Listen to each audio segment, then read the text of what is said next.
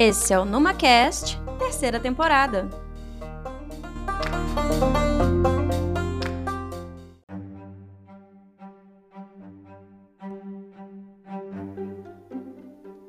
Olá pessoal! Hoje é quarta-feira, dia de episódio novo.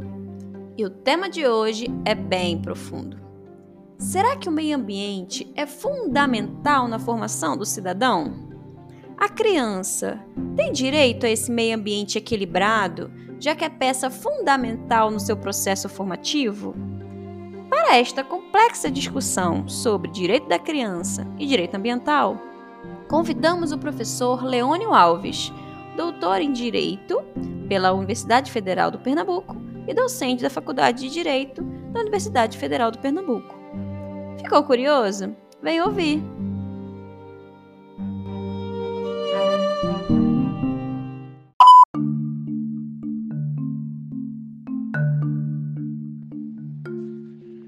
Inicialmente, gostaríamos de agradecer o convite do professor Afonso Reis, do Instituto Federal do Piauí, nosso grande colega desde a Universidade Federal de Pernambuco, que nos incumbiu de uma tarefa de falar um pouco sobre a interação, os diálogos entre o direito ambiental e o direito da criança e adolescente.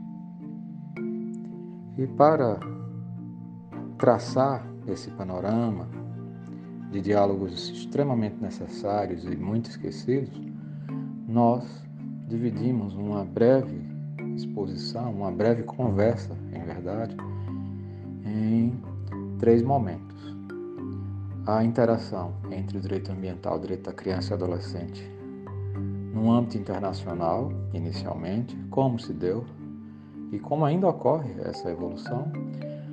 Posteriormente, num segundo momento, no âmbito interno, de que forma o direito brasileiro, a legislação brasileira foi absorvendo, recepcionando essa necessidade, essa nova mentalidade, a preocupação com esses dois grandes grupos direitos e, num terceiro momento, especificar um pouco das várias situações de diálogos entre o direito ambiental e o direito da criança e adolescente, onde trabalharemos com a identidade ambiental, a compreensão participativa, a formação também das novas gerações de modo participativo e, no último momento, a percepção sensorial. Então, ainda é de forma muito nítida, ainda é muito preocupante o lugar que se dá, o espaço que se dá ao debate, à crítica, enfim, à própria proteção da criança e do adolescente na realidade brasileira. E não só, não apenas por ser uma matéria que, apesar de tratada na legislação há um bom tempo já, só foi recepcionada num status muito forte, numa posição muito forte, a partir da Constituição de 1988. Não que o Brasil não possuísse legislação sobre a matéria, sim, nós já possuímos, desde o do período do Brasil colônia já existia incidência de normativa, só que de forma muito, bastante diferente da que hoje conhecemos. Até porque acompanhou-se uma linha histórica de valores e esses valores foram progressivamente, aos poucos, desenvolvendo, formatando a legislação, o direito do Brasil. Então, no âmbito internacional, as grandes interações entre direito ambiental e direito da criança e adolescente ocorrem por provocações de caráter sanitário, de caráter beligerante e, mais recentemente, humanitário. Há um artigo muito interessante que costumamos sempre indicar para a leitura, que é o da professora Veronese, sobre os diálogos necessários entre o direito ambiental e a tutela da criança, do adolescente, o direito da criança e do adolescente, que foi publicado inclusive na revista Veredas. Muito interessante porque ela resgata, destaca, ressalta muito a força e a indispensabilidade, a extrema necessidade de conversar sobre esses dois grandes ramos do direito, conhecimento humano, que geralmente não são trabalhados de forma a dialogar, e sim muitas vezes comentados de maneira bem distante, como se não fossem derivados de uma mesma preocupação. E sim, não só esses ramos, mas vários outros, que objetivam a melhoria da qualidade de vida, a proteção do ser humano, o avanço das nossas conquistas. Então, no âmbito internacional, que é o primeiro momento dessa nossa conversa,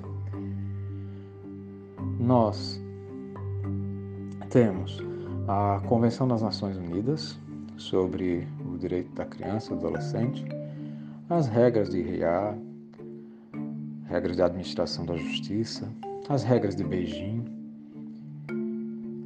a própria afirmação progressiva dos pactos sociais, a exemplo do Pacto Internacional de Direitos Econômicos Sociais, as várias convenções da Organização Internacional do Trabalho, como, por exemplo, a Convenção 169 da OIT, que vai trabalhar com as populações tradicionais, no grande destaque ao Brasil hoje, com as populações indígenas, quilombolas, de um modo geral, todo, todas aquelas que ainda lutam para preservar saberes pela tradição, pela transmissão oral.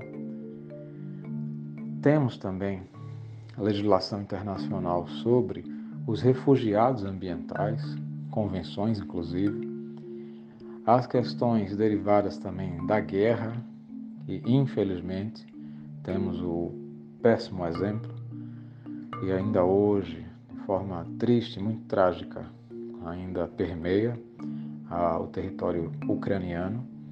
Então, todos esses exemplos, todas essas situações encontram sim a preocupação com a tutela da criança e do adolescente e, de igual modo, também do ambiente em que ela se insere que porventura ela era inserida e que foi muitas vezes forçada a ser retirada, desalojada, expulsa do seu território primário, do seu território de origem, do seu local de nascimento, enfim, onde sua memória era atrelada, o ambiente afetivo, a memória ambiental que cada criança carrega, independentemente e óbvio, quando se passa, quando se mora mais tempo em um determinado lugar, essa memória, sim, certamente é mais forte, mas independentemente dessa criança ou adolescente ter transitado por mais de uma região, por mais de um país, ela tem direito a fixar-se. E as revoluções, as guerras, as catástrofes, todas elas geram sequelas atemporais de dimensão gigantesca na vida, na memória, na, na identidade de uma criança ou de um adolescente. Então, a criança ou adolescente que passa por uma guerra, por uma situação de catástrofe ambiental, que se encontra na condição de refugiado ambiental, refugiado de guerra, por exemplo, ela tem sim uma história de vida, um histórico de vida diferente daquela que não vivenciou, não só pelas dificuldades, pela angústia dessas, desses confrontos, dessas tormentas, dessas catástrofes, a exemplo da, das inundações, enfim, dos incêndios, mas ela também tem uma perda de todo esse arcabouço, daquilo que porventura já era registrado na sua memória, no seu fazer, no seu cotidiano, com a necessidade de uma adaptação.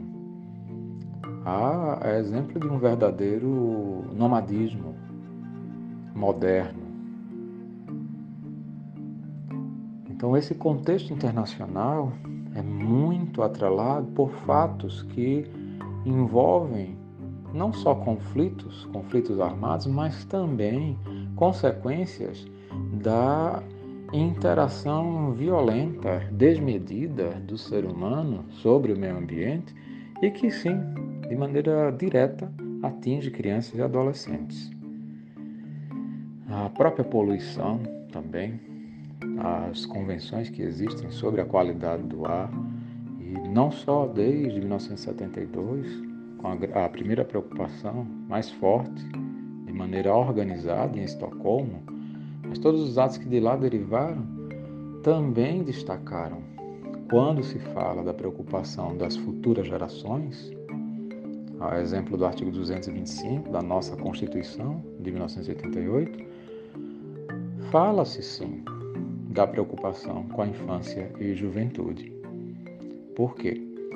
Devemos preparar um ambiente, devemos preparar um território, devemos preparar a casa das futuras gerações de maneira a reconhecer que não nos pertence. O futuro não nos pertence. Pertence a uma estrutura difusa, a uma população que surgirá. Nós devemos deixar, essa, abre aspas, essa casa mais arrumada possível para aqueles que vão nos suceder. E sentirão os primeiros impactos na infância e na juventude. Porque ninguém herda essa identidade, ninguém assume a condição de agente, de ator social no meio ambiente em sendo já adulto. Já o recebe na infância, nos primeiros anos de vida. É o nosso primeiro contato com o meio ambiente. Então, esse seria um resumo muito rápido um debate rapidíssimo sobre o contexto internacional dessa preocupação. Eu destacaria de toda essa normativa a própria Convenção das Nações Unidas sobre os Direitos Básicos da Criança e do Adolescente, as normas da década de 60, 1960 do século passado, e no final da década de 1980, 1989 precisamente. E o Brasil é signatário. Demorou muito tempo, para assinar as normas internacionais, mas o fez. No âmbito interno, a Constituição Federal de 1988, sem nenhuma dúvida, sem nem, nenhum medo, digamos, de, de errar, inaugura essa preocupação. Não que as outras constituições sequer tenham suscitado, trabalhado com esse tema, essa temática, mas é inegável, é de forma indisfarçável. É a de 88, a de 1988, que com muita força destaca uma parte exclusiva para o trato da questão ambiental, a partir do artigo 225, por exemplo, com muita ênfase, e a questão da infância e juventude também, atrelada ao direito de família, da pessoa idosa também, das populações indígenas, por exemplo, quilombolas.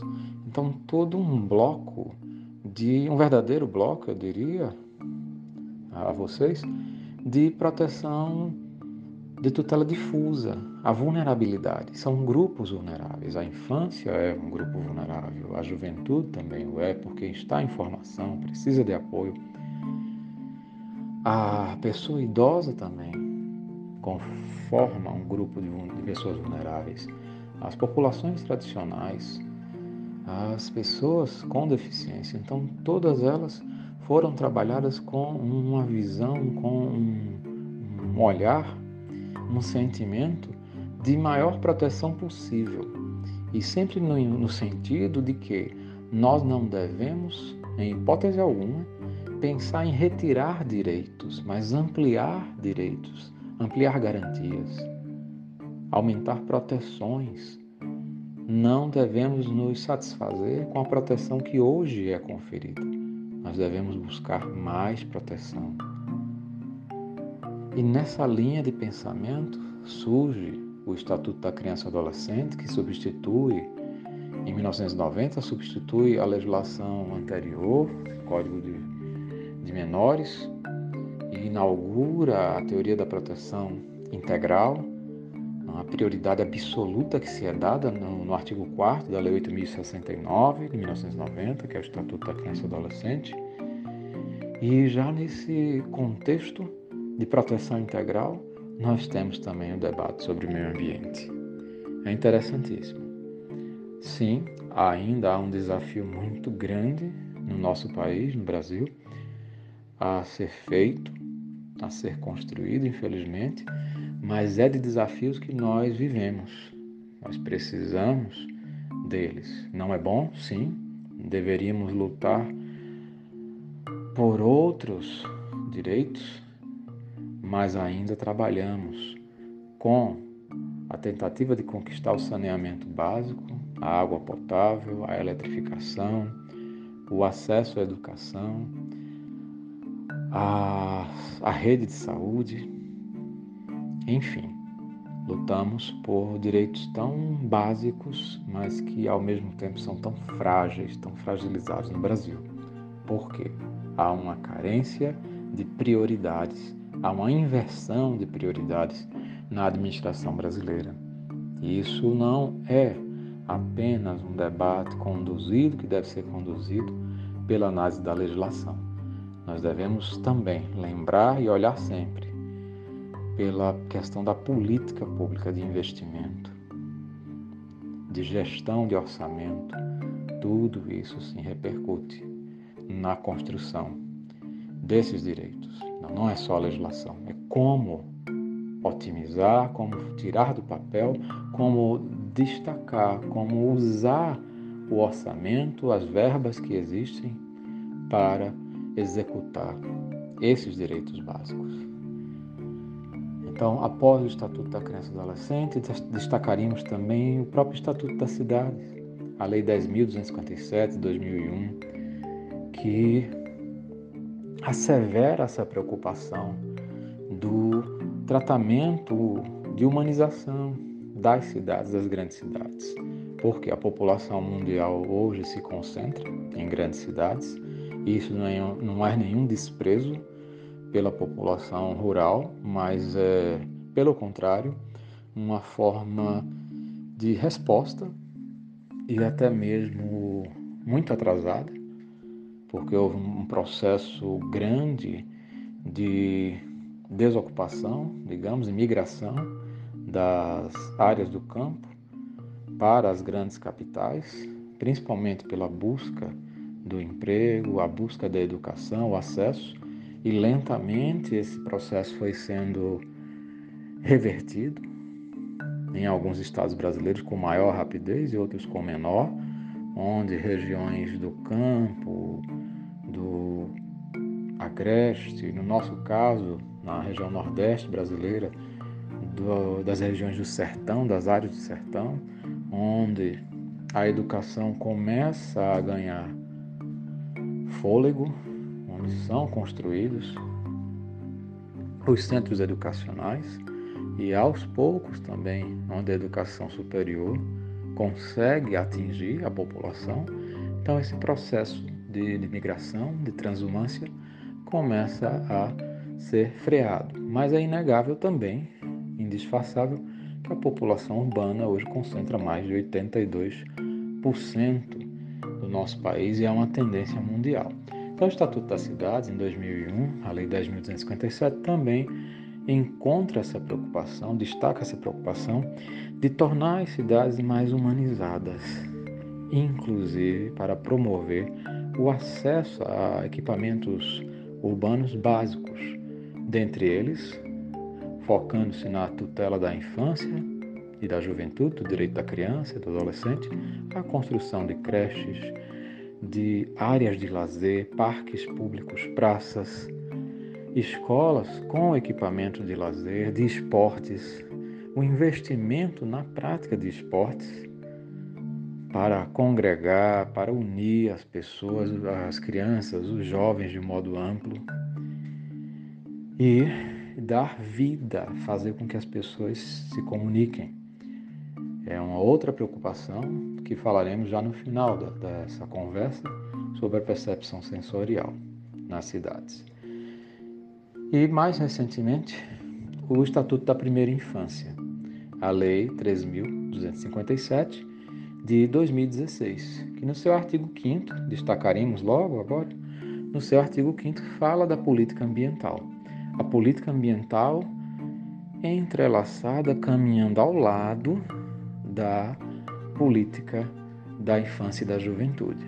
Então, é um dever primário ofertar um meio ambiente minimamente seguro, adequado para a criança e o adolescente.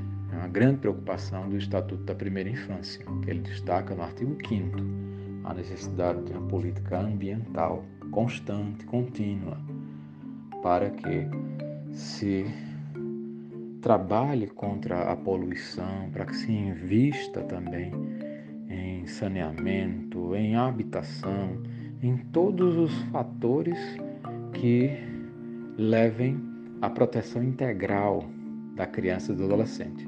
Porque essa é a linha de raciocínio que a nossa Constituição Federal, juntamente com o Estatuto da Criança e do Adolescente, admitem, defendem. A criança e o adolescente são pessoas em constante desenvolvimento e o meio ambiente faz parte desse crescimento da logística de tutela, de proteção, de acolhimento da infanto-juvenil. E por último, nós falamos agora entre os três grandes elos de diálogos entre o direito ambiental e o direito da criança e adolescente. Teríamos, de forma bem resumida, o professor Afonso, nosso querido amigo, pediu para que a conversa fosse em torno de uns 15 minutos. Creio que já estamos no finzinho desse tempo. Então, a identidade ambiental, uma compreensão participativa e uma percepção sensorial que é o meio ambiente. Na identidade ambiental, o território, adotamos muito a concepção do professor Milton Santos sobre a advertência entre o poder e o sentimento de território, a demarcação, a força, a questão das memórias, dos saberes, da transmissão, da oralidade, da conquista de saberes, do sentimento de pertencer àquela região, ilustra muito a questão da luta pelas populações quilombolas, indígenas, tradicionais de um modo amplo no nosso Brasil, que também contemplam no seu bojo crianças e adolescentes que são extremamente vitimadas. Um episódio mais recente, infelizmente, na região norte do Brasil, foi da falta de medicamentos, de equipes multiprofissionais de saúde para populações indígenas, onde houve um dizimar de várias pessoas por doenças que o Brasil ainda insiste em manter, doenças vetoriais que são coligadas à questão da pobreza, a falta de acesso à água tratada, a medicamentos, enfim. Então, várias crianças indígenas foram mortas por essa ausência de políticas básicas, muitas com sobrepeso, desnutridas, e é lamentável que nós ainda façamos isso. Essa omissão é muito cruel. No segundo item, no segundo elo de contato entre o direito ambiental e o direito da criança e adolescente, registra-se também a compreensão participativa, quando a criança e o adolescente são levados a entender, a compreender e a participar da construção do meio ambiente, a preservar, a interagir, a refletir sobre a questão do hiperconsumo, a questão da identidade urbana, do lazer, a questão da identidade rural com a afirmação também da criança do campo, do adolescente do campo, a alimentação saudável, o compartilhamento de saberes, que todas elas aprendem de forma lúdica, divertida. A criança do campo rural tem muito a ensinar à criança urbana. Elas podem trocar interações, independentemente da expansão da tecnologia, mas há saberes que a tecnologia nunca vai substituir. Há também a chamada dignidade urbana, onde o próprio sentimento de pertença à região, ao território, é retirado aos poucos, quando se retira também a oferta de serviços públicos essenciais, como saneamento, água tratada, eletrificação, a própria comunicação, demais serviços urbanos, equipamentos de modo amplo. Então, pessoas, crianças adolescentes são condenadas por verdadeiras que nós costumamos chamar de sentenças urbanas. São condenadas por morar, por ocupar, por viver em determinadas áreas das grandes cidades brasileiras.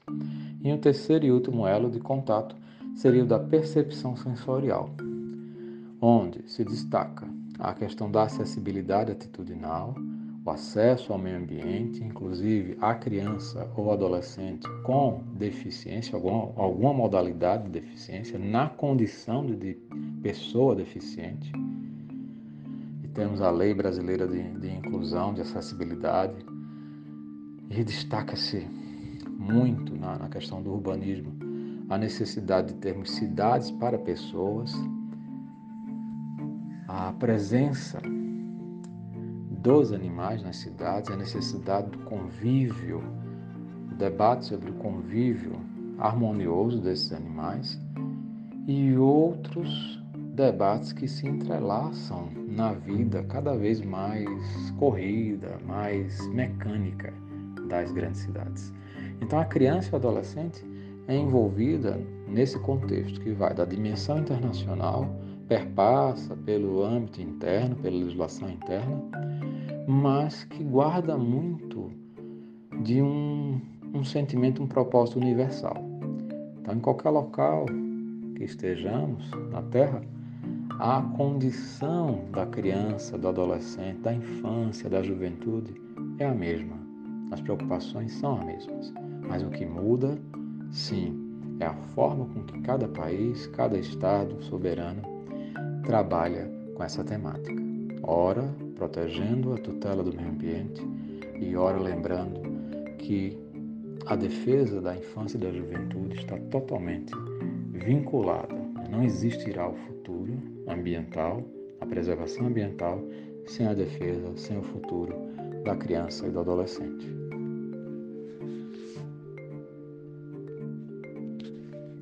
Eu agradeço o convite feito pelo professor Afonso Reis, do IFPI. Sinto-me bastante honrado. Peço-lhe desculpa pela, um pouco pela extensão do áudio e coloco-me à disposição para outras colaborações. Muito obrigado, professor Afonso.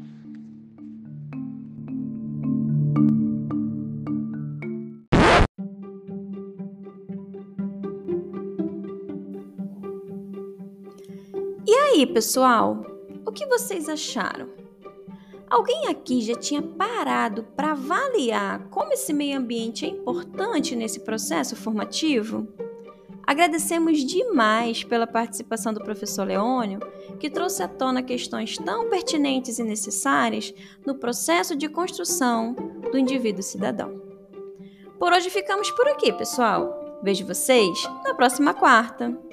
E no próximo dia 31 teremos eventos no céu. Fiquem ligados, porque vem episódio novo por aí.